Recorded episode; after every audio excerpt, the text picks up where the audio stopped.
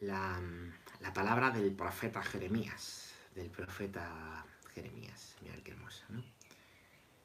Oíd y escuchad, oíd y escuchad. No seáis altaneros, porque habla Yahvé, porque habla Yahvé. Dad gloria a vuestro Dios cuando se eche la oscuridad, cuando tropiecen vuestros pies y esperad la luz.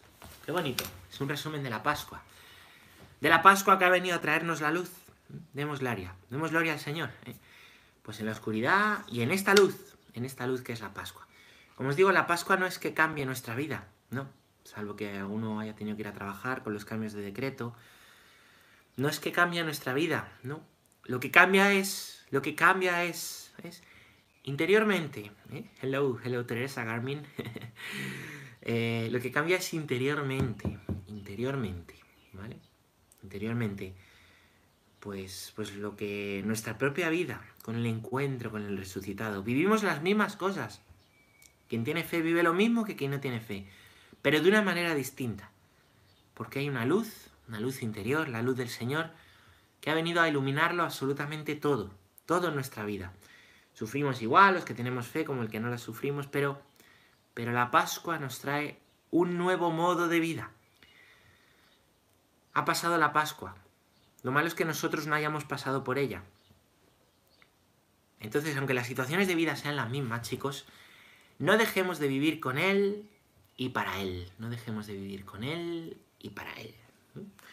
Bueno, profeta Jeremías, capítulo 13, versículos 15 y siguientes. Muy hermoso. Vamos a continuar, vamos a continuar con nuestras catequesis. Ya tenéis los apuntes, ¿estáis tomando apuntes? ¿Mm? Tomad apuntes, ¿eh? Hay que tomar... Podéis tomar apuntes si queréis, y si no, podéis tomaros el café y las palomitas tranquilamente. Y no pasa nada. ¿Os acordáis por qué, por qué punto íbamos? ¿Os suena? Aquí. aquí tengo uno. Dos. Uy, que no encuentro- 84, oh, gracias por decírmelo. Ah, claro, sí, 84. Pues punto 84. gracias, gracias. Cae en el examen mañana, ¿eh? este, esto va a caer. Bueno, estábamos hablando, estábamos hablando, si os acordáis ya desde el pasado sábado de Dolores, ¿vale? Sábado de Dolores, veníamos hablando, veníamos hablando, si alguno se incorpora, es la primera vez, no pasa nada, uno cuando entra, pues entra, ¿eh? y no tenéis que ver todo lo anterior, que está colgado si queréis ver todos los capítulos anteriores, ¿vale?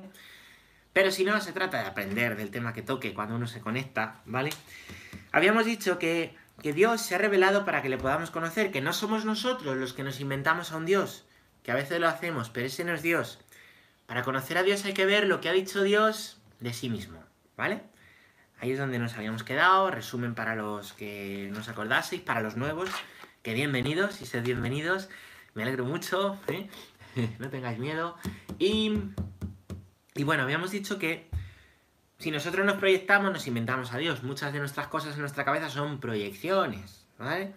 Vamos a ver, para conocer a Dios hay que ver lo que Dios ha dicho de sí mismo en la revelación, ¿vale? Y eso se nos ha revelado a través de varias fuentes, ¿vale? Tres fuentes. Habíamos visto ya dos de esos, dos de esas fuentes, ¿no? La primera es la tradición apostólica, que es mucho más, mucho más de, que la escritura, porque los apóstoles vieron más cosas de las que escribieron, ¿vale? Muchas más. ¿eh? No todo quedó escrito. Y bueno, pues ellos han nombrado unos sucesores, que son los obispos. Los obispos nos han ordenado a los sacerdotes. Ahí ha quedado la garantía de poder celebrar la Eucaristía. Somos uno porque somos un cuerpo, comemos del mismo pan, bebemos del mismo cáliz. Esa es la Pascua de las Pascuas. ¿eh? Esa es la misa. Y fijaros, fijaros, ¿eh? pues con esta mm, em, tradición, ¿vale? De los apóstoles que hemos recibido ha llegado a nuestros días. No, yo quiero pruebas de la resurrección. Pues las pruebas es que los apóstoles la han visto. La han visto. Además de que tú puedes tener ese encuentro con Cristo porque está vivo. Pero quieres tener prueba del sepulcro, pues ha habido testigos que lo han visto. ¿eh? No, no me lo creo. Bueno, pues ahí ya entra que, que miremos todo con suspicacia. em, o no, ¿vale? Pero, pero ahí están los testigos, el sepulcro estaba vacío, la gran expansión del cristianismo en los primeros, en los primeros siglos, hay pruebas naturales y luego hay pruebas sobrenaturales, el encuentro con Cristo, que pues puedes tener en tu vida. Yo me he encontrado con él y no merece la pena. Merece la vida, pero merece la vida entera, Cristo, así os lo digo. Total, que, mm, que esa es la primera, la tradición apostólica. La segunda fuente en la que Dios se nos revela es la Sagrada Escritura. Dios, ¿eh? Pues coge un pueblo, hace una historia con ese pueblo, ¿eh? hace una alianza eterna con los hombres, eso es Noé, una alianza para los descendientes de Abraham, y Jesucristo hace una alianza definitiva, todas con nosotros en la cruz. La cruz es la alianza, las bodas del Cordero, ¿no? De manera que ya no esperamos más revelación de la palabra de Dios. La palabra de Dios ha quedado revelada ¿eh? y nosotros pues estamos llamados a conocerla, ¿eh? saborearla, disfrutarla, ¿vale? La palabra de Dios. Muy bien, pues... Pues qué deciros, entonces la palabra de Dios es la segunda fuente de la revelación. La tercera fuente de la revelación es la interpretación del depósito de la fe, que es el punto 84, ¿vale? La interpretación que hace la Iglesia. Y aquí entraría lo que llamamos el magisterio. ¿El magisterio qué es? El magisterio es la interpretación, ahora lo vamos a ver, ¿vale? Que va haciendo la Iglesia de lo que eh, pues va recibiendo. Esa interpretación se hace según el sensus fidei, el sentido de los creyentes, ¿vale? Según los signos de los tiempos, ¿vale? Y es la interpretación pues, que va haciendo el Papa con su magisterio, los obispos con su magisterio ordinario, y eh, pues los concilios, ¿vale? Que siempre tiene que estar en el marco, ¿no? No puede llegar ahora el Papa y decir, bueno, voy a decir algo contrario a... Mira, Cristo ya no resucitó, no, hombre, eso no. No se puede decir porque atenta contra lo revelado por la palabra de Dios, ¿vale? A veces, bueno, esto es una de las... Lo que Lutero dijo, ¿no? Es sola escritura y sola fe. Cada uno interpreta la fe a su manera. Cada uno interpreta la fe a su manera. Claro, eso es bonito, porque lo que me dice a mí la palabra es distinto a lo que te dice a ti, ¿no? Eso es bonito si lo hacemos dentro de un marco, dentro del marco de la comunión de la iglesia, ¿vale? Que es un marco amplísimo, por otro lado, ¿vale? Pero en el momento en que eso sirve para salirnos de lo que han recibido los cristianos de los primeros siglos, no, a mí es que se me ocurrió esto. ¿Qué pasa? Pues que vienen las sectas, que viene la división y que viene la falsedad. Viene la falsedad. Ahí estamos hablando pues falsamente, falsamente porque nos estamos saliendo de la revelación, ¿vale? Así que bueno, pues vamos con el punto, punto número 84, punto número 84. El depósito de la fe confiado a toda la iglesia. Bueno, eh, me dicen por aquí, se ha caído algo, se ha caído ya algo, sí, no soy... No es mi intención crear suspicacia. No, no te preocupes, que no decía, no, tranquilo. Que poner cada uno lo que queráis, que yo lo, lo, explico y cuando hablo no hablo por nadie de los que estáis aquí, vamos, tranquilos. bueno, eh, punto número 84. 84. El depósito de la fe confiado a la iglesia. El depósito de la fe, depositum fidei, ¿vale? En, que se Mm, pues como la tradición latina lo llama, ¿vale? El idioma oficial de la iglesia es el latín. El depósito de la fe, contenido en la sagrada tradición y en la sagrada escritura, fue confiado a los apóstoles en el conjunto de la iglesia. Fiel a dicho depósito, todo el pueblo santo unidos a sus pastores persevera constantemente en la doctrina de los apóstoles y en la comunión, en la fracción del pan y en las oraciones, de modo que se cree una particular concordia entre pastores y fieles, en conservar, practicar y profesar la fe recibida. Bueno, bonito, ¿no? Es decir, el depósito de la fe, el depósito de la fe que es todo lo anterior, la Sagrada Escritura y la tradición, ¿vale? La Sagrada Escritura la tradición, ¿eh? fue confiado a los apóstoles, ¿vale? Fue confiado a los apóstoles. La fe se le dio a los apóstoles. Por eso cuando tú dices, no, a mí es que yo creo que esto es distinto a lo que dice la iglesia, yo creo que esto es distinto a lo que dice la escritura. Yo, bueno, pues esto ha sido confiado a los apóstoles. Tú puedes creer lo que quieras, ¿vale? Pero no, puedes decir que tiene el mismo valor lo que tú ahora se te ocurre que lo que ha sido confiado a los apóstoles y custodiado por los apóstoles y sus sucesores y por la iglesia dos mil años, ¿vale? Dos mil años, ¿no? No es lo mismo, ¿no? No sabemos nosotros, yo que tengo 33 años, yo... ¿Voy a saber yo en 33 años más que todo el depósito de la fe? No, hombre haz tu chiringuito, tu secta, no lo hagas, pero, pero no mm, pretendamos, ¿no? Decir, yo sé más, ¿no? Yo sé más, hace falta mucha humildad. Bueno, bueno, pues Pues todo el pueblo es santo, todo el pueblo. Somos un pueblo, la iglesia es un pueblo, es el nuevo pueblo de Israel. ¿eh? Israel fue sacado del desierto y llevado a la tierra prometida. Y nosotros hemos sido sacados de la esclavitud y llevados a la Pascua y podemos vivir con Pascua y en esperanza. En esperanza somos salvados, dice San Pablo. ¿eh? Ya tenemos la salvación y en esperanza la vivimos, ¿vale? Es decir, claro, no, yo no estoy en el cielo todavía, pero, pero ya en esperanza lo vives, lo, vives aquí, ¿vale? Bueno, bueno, bueno, bueno, bueno, pues todo el pueblo unido a sus pastores persevera constantemente en la doctrina y en la comunión y en la fracción del pan y las oraciones. Es decir, todos nosotros, todos nosotros, el pueblo, el pueblo, pastores y laicos, ¿vale? Perseveramos juntos, juntos. ¿eh? También a veces se dice, no, pero se tiene una imagen del cura que ya, ya, ya, está, ya lo sabe todo, quiero decir, ya, ya no, no tiene que perseverar, lo tiene, ¿no? Y también nosotros perseveramos, igual que el testimonio de un cura ayuda a un laico. A mí me ayuda mucho y a los curas nos ayuda mucho el testimonio de los laicos y de los santos de la puerta de al lado y de las personas de Dios. Y es un acicate muchas veces y una llamada de atención y un... A mí me ayuda y nos ayuda muchísimo. No dejéis de vivir la santidad, ¿eh? que es una ayuda para, para los sacerdotes, para los pastores, ¿vale? Pues perseveramos unidos constantemente en qué? En la doctrina de los apóstoles, en lo que los apóstoles enseñaron. Lo recibimos, ¿vale? Porque nosotros la fe no la hemos inventado, la recibimos. El cristianismo no es dar, es recibir. Luego das, pero para dar hay que tener algo. Entonces lo primero que haces es recibir. Tú recibes, recibes la fe de tus mayores, ¿eh?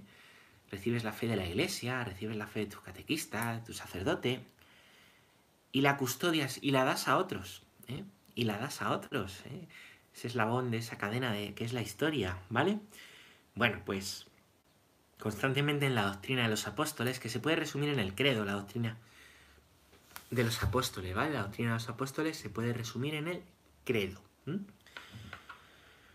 En la comunión, ¿eh? pues claro, yo a veces en redes, en las redes, que a veces yo estoy mucho en redes y a veces las redes son una jauría.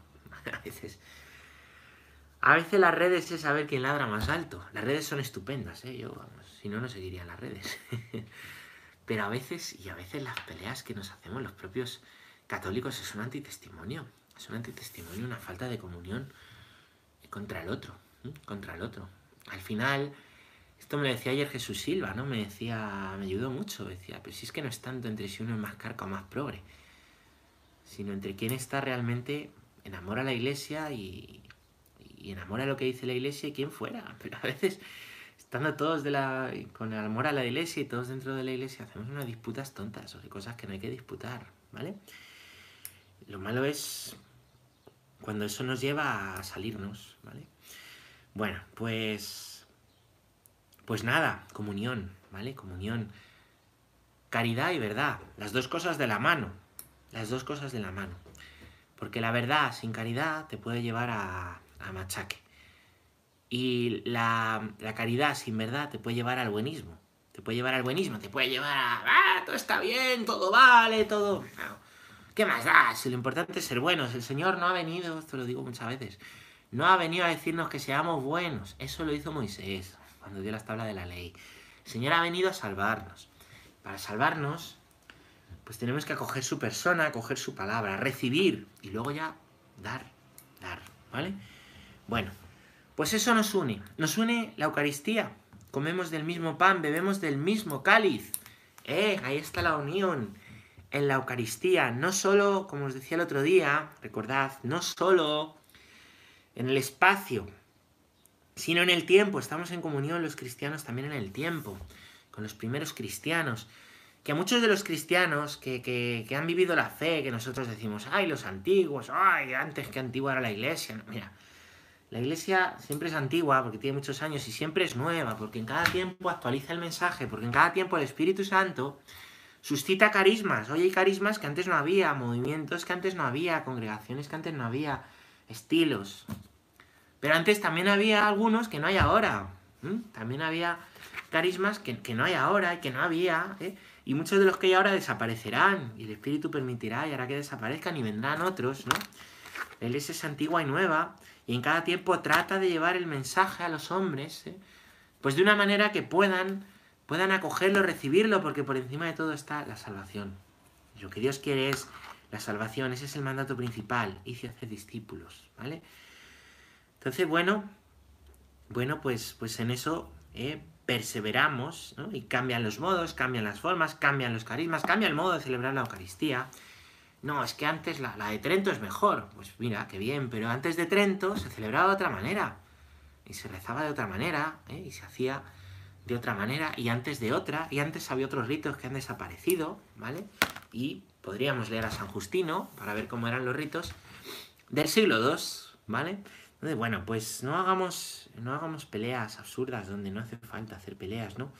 Lo que nos une es la comunión, la comunión, la fracción del pan, que es la Eucaristía, y las oraciones. porque rezamos? Porque tenemos el mismo corazón que el hombre del siglo XVIII, XVI, XIV, 5, 2 y 1. El mismo corazón, la misma capacidad de Dios, la misma sed de Dios, la misma necesidad de rezar juntos. Pedid, pedid juntos, rezad juntos, Padre nuestro, que estás en el cielo. Es lo mismo, ¿vale? Es lo mismo. Entonces, bueno, pues nosotros, ¿vale? Em, pues estamos llamados a conservar, practicar y profesar la fe. Tres cosas. Conservarla, no cambiarla, conservarla en unión con, en unión con, pues con el Papa, con los obispos. Conservarla. Vale, no inventártela, conservarla. ¿Qué dice? Dice la iglesia de no sé qué. Ya hemos visto, lee el catecismo para ver qué dice la iglesia antes de decir dice la iglesia tal. Lo que dice la iglesia es esto, ¿vale? Dice bastantes cosas, como veis, ¿vale? Lee el catecismo. Muchas veces en los medios hay, de comunicación hay como un techo de cristal, hay una, barrera y y una serie de tópicos, una serie de tópicos, ¿no? Em, pues la iglesia dice esto, dice lo otro, dice, pero, bueno, ¿cómo lo dice y por qué lo dice? ¿Y con qué fundamento? ¿Y con qué? catecismo, ¿vale? Catecismo. Si es tópicos y cuñaísmo, pues hombre, en tópicos y cuñaísmo todos sabemos, claro. Bueno, pues tres cosas. Conservamos la fe, la practicamos, esos son los sacramentos que ahora tanto echamos de menos. Este tiempo es para primer fruto, echarlos de menos, para valorarlos más, valorarlos más cuando volvamos, ¿eh? Practicarlos. No, hombre, yo, yo, yo me confieso directamente con Dios, sí, ¿no? O sea, que no practicas el sacramento de la confesión, ¿no? Eh, es un tópico, me confieso directamente con Dios, pero necesitamos mediación, necesitamos de alguien que te dé una palabra. Los curas también nos confesamos, ¿no? Cristo ha querido, ha querido quedarse en lo sensitivo, en lo sensitivo, ¿no? Me confieso directamente con Dios, pues ¿por qué no te da Dios la comunión también? ¿Entendéis? ¿No? Lo que pasa es que a veces cuesta la confesión y montamos, montamos esa excusa, ¿vale? Bueno, pues, pues, ¿no? Practicar.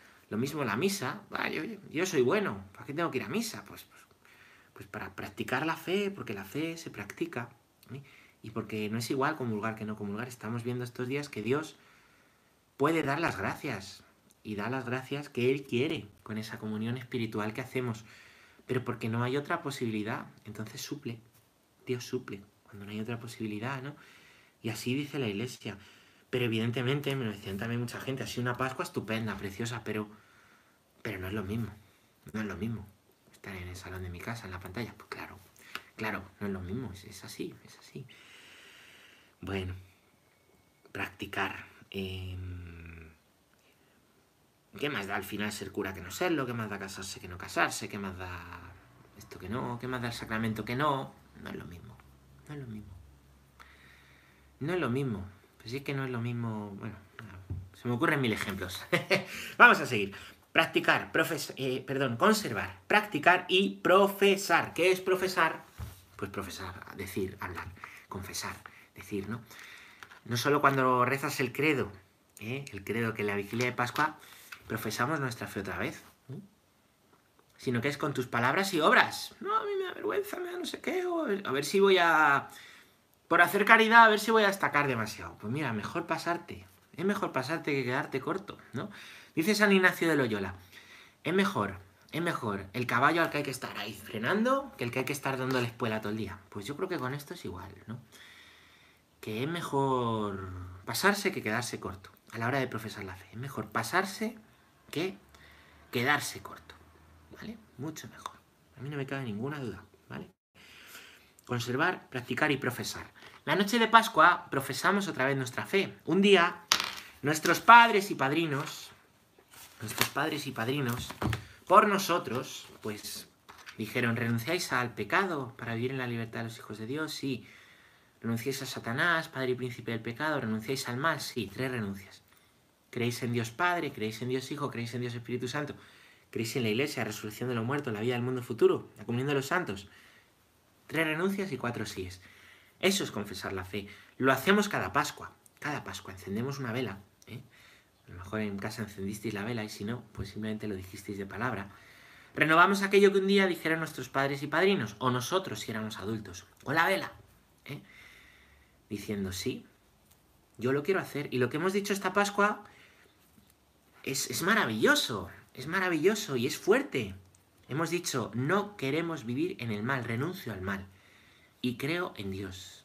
Quiero que el Señor, en medio de esta pandemia, en medio de esta situación, en medio de esta dificultad, en medio de esta cruz, quiero que el Señor resucitado sea el Rey de mi vida, el Señor de mi historia, el Alfa y el Omega, el principio y el fin, por siempre y desde siempre, para siempre contigo, Señor. Por eso renuncio al pecado y creo en Dios, Padre, Hijo y Espíritu Santo. Fijaros, eso es lo que hemos dicho. Precioso. Pero no es un cuento, ahora hay que vivirlo. No es un cuento, no es un cuento. Ahora es... ¿Cómo deciros? Ahora es, es, pues, un modo de... Ahora hay que hacerlo vida, ¿no? No es, oh, qué bonito lo que hemos dicho, qué bonita celebración, y cuánto incienso había, y cuántas velas, y qué bien. No, hombre, ahora hay que llevarlo a la vida, ahora hay que aterrizarlo. Claro, a todos nos gustan los aviones cuando vuelan, pero aterrizarlos es difícil, ¿eh? Cualquiera. En el aire me imagino que llevar un avión, pues con el piloto automático no será difícil, claro. Pero es que el piloto tiene mucho mérito, porque lo difícil es despegarlo y aterrizando. Seguro que tú en la cabina te sientan ahí en la cabina y no tocas nada y el avión va. Pero luego aterrízalo. Pues el Evangelio en el aire y las promesas en el aire, qué bonito, qué de cosas decimos, qué hermoso, qué, humildad, que giramos la cabeza, ¿no? Pero hay que aterrizarlas. Eso es más difícil. Claro, Claro que es más difícil, pero hay que aterrizarlas. Y hay que despegar, ¿eh? hay que moverse, hay que ponerse en camino, que ponerse en marcha, pues igual que, que, que, Abraham se puso en camino, que la Virgen se puso en camino, que, tantos que el Señor les dijo, ahora sígueme, o, o fueron detrás de él, ¿vale? Entonces, en el aire las cosas bonitas, pero no valen, lo que vale es aterrizar y despegar, ¿vale, chicos? Bueno, bueno, vamos allá, veo algunas preguntas, pero al final las respondemos, ¿vale? Punto número 85. 85. Punto número 85. El magisterio de la Iglesia. El oficio de interpretar auténticamente la palabra de Dios, oral o escrita, ha sido encomendado solo al magisterio vivo de la Iglesia. El oficio de interpretar auténticamente la palabra de Dios, oral y escrita, ha sido encomendado solo al magisterio vivo de la Iglesia el cual lo, ejercita en nombre de Jesucristo. Es decir, a los obispos en comunión con el sucesor de Pedro, el obispo de Roma. ¿Vale? Vamos a ver. Fundamento bíblico. El Señor dijo, el Señor dijo a Pedro, tú eres Pedro, y sobre esta piedra, le cambió el nombre, le dio, cuando el Señor cambia el nombre, da una misión nueva en la escritura, ¿vale? Acordaros, por ejemplo, de Abraham y Abraham, ¿vale? De Abraham y Abraham. Cuando el Señor hace eso, ¿vale? Cuando el Señor eh, hace, hace eso. Lo que está diciendo es, edificaré mi iglesia, te doy las llaves, te doy las llaves, lo que ates en la tierra quedará atado en la tierra, quedará atado en el cielo, lo que desates en la tierra quedará desatado en el cielo. Le está dando a la iglesia a través de Pedro y sus sucesores, Pedro es el primer obispo de Roma, y los sucesores de los apóstoles, que es la primera comunidad cristiana, son los obispos. Ese poder de interpretar auténticamente la palabra de Dios oral y escrita, siempre por supuesto, sin salirse de la revelación. Sin salirse de la revelación. Entonces es la iglesia, con el magisterio, la que ha recibido esa encomienda. Y la ejercita por medio de Jesucristo. Por eso hay distintas formas. Os decía, ha habido distintas formas de celebrar la Eucaristía. Sin cambiar que es el Señor y que es la consagración y que Cristo está vivo, lo sustancial pero ha habido ritos distintos y formas, accidentes, ¿vale? El sacramento de la confesión, ha tenido diversas formas también a lo largo de la iglesia, ¿no? Pues desde los, los primeros apóstoles, que se confesaban los pecados los unos a los otros, confesiones públicas, ¿eh? y después confesión personal, y con distintas fórmulas. ¿eh? Dentro de la iglesia, lo que no ha sido cambiado es el, el confesar los pecados y el perdonar los pecados, ¿vale? Que está revelado por el mismo Jesucristo. ¿Entendéis? ¿no? Entonces, la iglesia recibe, recibe la enseñanza y es la que la, lo custodia. Va profundizando en ella a través de la teología, a través de la teología, ¿vale? Y con la teología, ¿vale? Eh, y va haciendo su magisterio a través de los escritos, de los papas y de los concilios, ¿vale? Todo concilio está súper pensado, súper dicho, súper tal, ¿no? Hay cosas en la iglesia que son meramente normativas, que son normativas y que pueden dispensarse, ¿vale?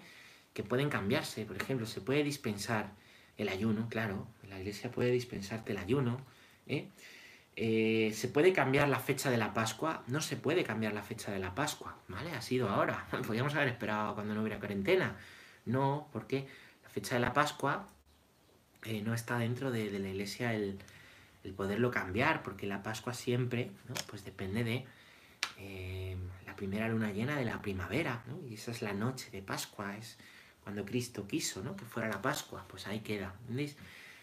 Bueno, pues, pues la, iglesia ejercita el magisterio en el nombre de Jesucristo, en el nombre de Jesucristo. Y cuando la iglesia, si la iglesia no hace las cosas en el nombre de Jesucristo, no lo estaría haciendo bien.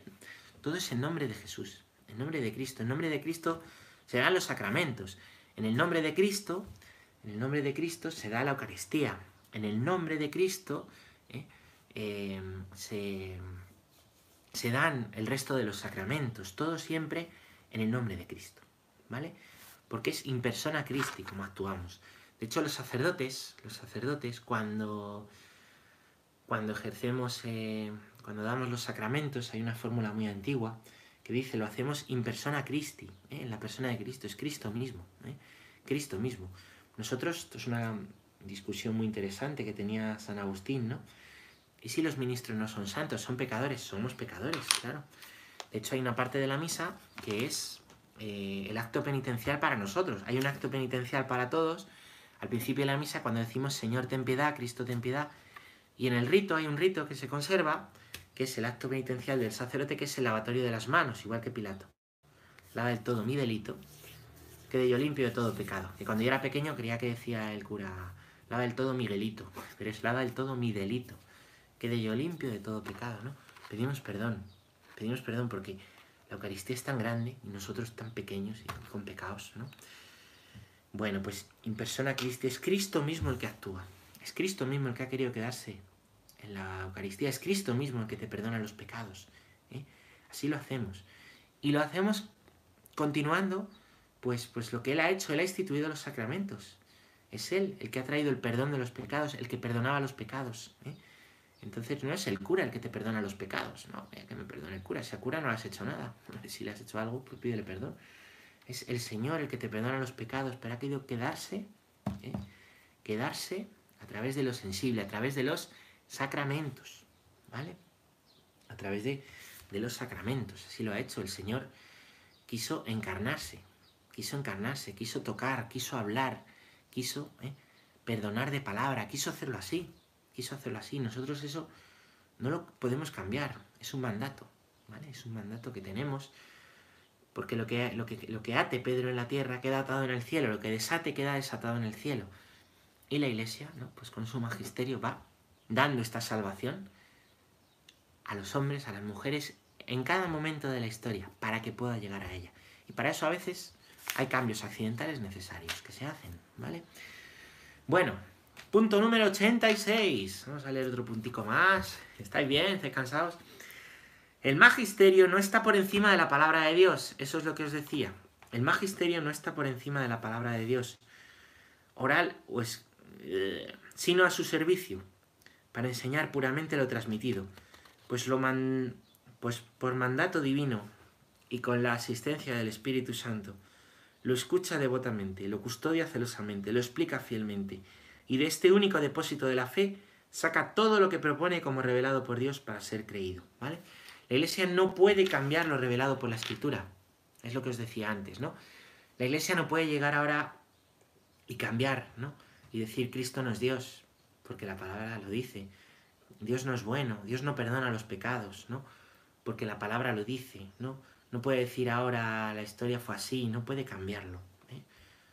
No podemos inventarnos, ¿no? Los milagros eran, eran mentira o esto no sucedió. Nosotros, todo tiene que emanar, todo, absolutamente todo, tiene que emanar. ¿eh? Y tiene que emanar concretamente, tiene que emanar de la, em, de la palabra de Dios. Todo, absolutamente todo. De hecho, si leéis textos del magisterio, que os animo a leerlo, ¿eh? y os animo a investigar en la historia de la iglesia, a ver, a leer los textos de los padres, ¿vale? De los padres de, la iglesia, los cristianos de segunda generación, de los sucesores de, los apóstoles, de los primeros obispos, ¿no? Cuando uno ve todo eso, se da cuenta, se da cuenta de que, eh, pues, pues lo que hemos recibido en la palabra de Dios es muy grande. Por la palabra de Dios hay que tener un respeto absoluto, un respeto absoluto. No inventarnos cosas, ¿no? No inventarnos cosas, ¿no? No decir cosas, ¿no? A veces pensamos que, eh, y caemos en una trampa, que es una trampa del mundo, pensamos, ¿no? Que como hay cosas que están mal, todo hay que empezarlo de cero. Eso es lo que, eso es lo que en política se llama populismo, ¿vale? Todo hay que empezarlo de cero. Y lo que hay que hacer es ir acogiendo lo bueno. Y ir pidiendo perdón por lo malo. ¿eh? Ir pidiendo perdón por lo malo. Esa es nuestra historia. La iglesia es santa. No porque todos seamos santos, sino porque eh, la ha querido Cristo. Y en esas historias, en esa historia de santidad, pues los pecadores debemos, debemos eh, pues pedir perdón, debemos purificar nuestra acción continuamente, porque igual que das muy buen testimonio de Cristo y de la Iglesia, puedes dar un mal testimonio, ¿no? Esto ha sido una tentación a lo largo de la Iglesia, esta tentación de empezar todo de cero, ¿no? Es lo que, pues es lo que es lo que quiso hacer o quisieron hacer los fundadores protestantes, estoy seguro que con una intención noble, ¿no? Eh, pero dejar de acoger toda una tradición, dejar de acoger toda una sabiduría, todo un magisterio que ha sido guiado por el mismo Cristo, romper con eso, para que al final cada uno interprete la Biblia a su manera, para que al final cada uno interprete la Biblia como, como quiera. Es muy peligroso, ¿eh? es un error, es un error, porque te puede llevar a, pues, pues a, una secta, a hacer sectas, ¿no? Conozco personas que han estado en sectas por eso, les han hablado de Dios, ¿no? Y estaban en sectas, no se han dado cuenta, y estaban en sectas, ¿no? Y eso ha tenido consecuencias pues para ellas, ¿no? ¿Eh? Psicológicamente, en sus relaciones, han perdido relaciones, han perdido tal. Y han venido a la iglesia y me decían, jo padre, yo es que antes, claro, yo veía la iglesia pues como tanta gente, pero no veía que había detrás, iba por costumbre, iba por tal. Y después de haber estado en esta secta, ver que, ver que el Señor me acogía, ver qué tal, ver que hemos sufrido tanto, me decía, y ver que ahora me acogen en la iglesia, que no me echan que no me dicen dónde has estado, que no me dicen no sé qué, ¿no? Es interesante, si podáis buscar por ahí testimonios de personas que han estado en sectas, es terrible, terrible, ¿no? Bueno, y por ahí, por ahí se empieza muchas veces, ¿no? Por ahí se empieza, por querer eh, dar una patada a la palabra de Dios y al magisterio, ¿vale? Y por ahí gente buena, eh, pues cae, ¿no? Bueno, vamos a leer un punto más, que es el punto número 87, ¿vale? Los fieles, recordando la palabra de Cristo a sus apóstoles, el que a vosotros os escucha, a mí me escucha, el que a vosotros escucha, a mí me escucha, reciben con docilidad las enseñanzas y directrices que sus pastores les dan de diferentes formas. Esto es así. El Señor dijo a los discípulos, los que a vosotros os escuchan, a mí me escuchan. Cuando les manda a predicar, les manda a expulsar demonios, les, manda a curar enfermos, ¿vale? Los que vosotros escuchan, a mí me escuchan. Cuando los apóstoles mueren, ellos imponen las manos, ¿vale? Sobre sus sucesores, que son los obispos, ¿vale? De manera que esa enseñanza continúa, ¿no?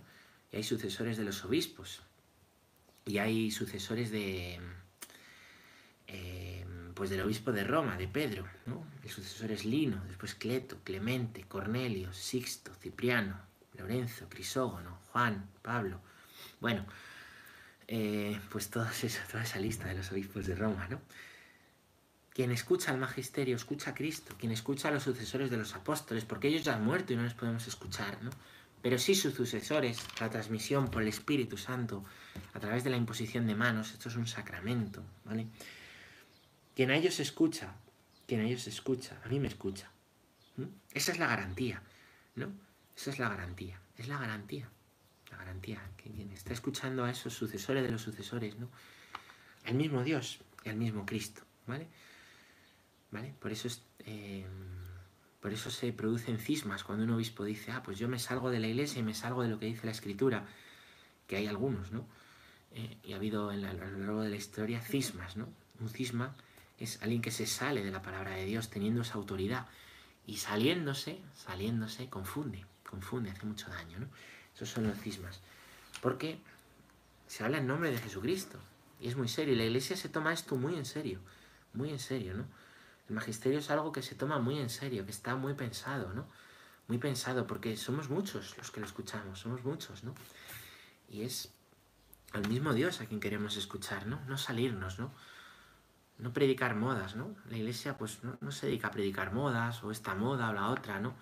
Las modas, que hoy molan mucho, son modas, mañana serán viejas, mañana no valdrán, ¿entendéis? Las ideologías de turno, por eso la iglesia eh, no se tiene que aliar con ninguna ideología, es una tentación, es histórica, ¿no? Porque las ideologías pasan, pasan. ¿Cuánto tiene la, ideología más vieja de nuestro tiempo? ¿Cuánto tiene? ¿100 años? ¿200 años? ¿Cuánto? ¿Cuánto? ¿Y cuánto tiene la iglesia? ¿Cuánto tiene la iglesia? Un montón, muchísimo, muchísimo, muchísimo, ¿vale? ¿Entendéis? Bueno, pues, pues no, no somos nosotros quien para hacer de la fe una ideología, para hacer de la fe un fundamentalismo, para coger un versículo de la Biblia y sacarlo de contexto, para con ese versículo de la Biblia decir lo que nosotros queremos que diga, para atacar a los demás que no hacen lo mismo que nosotros. Nosotros no somos quien para eso.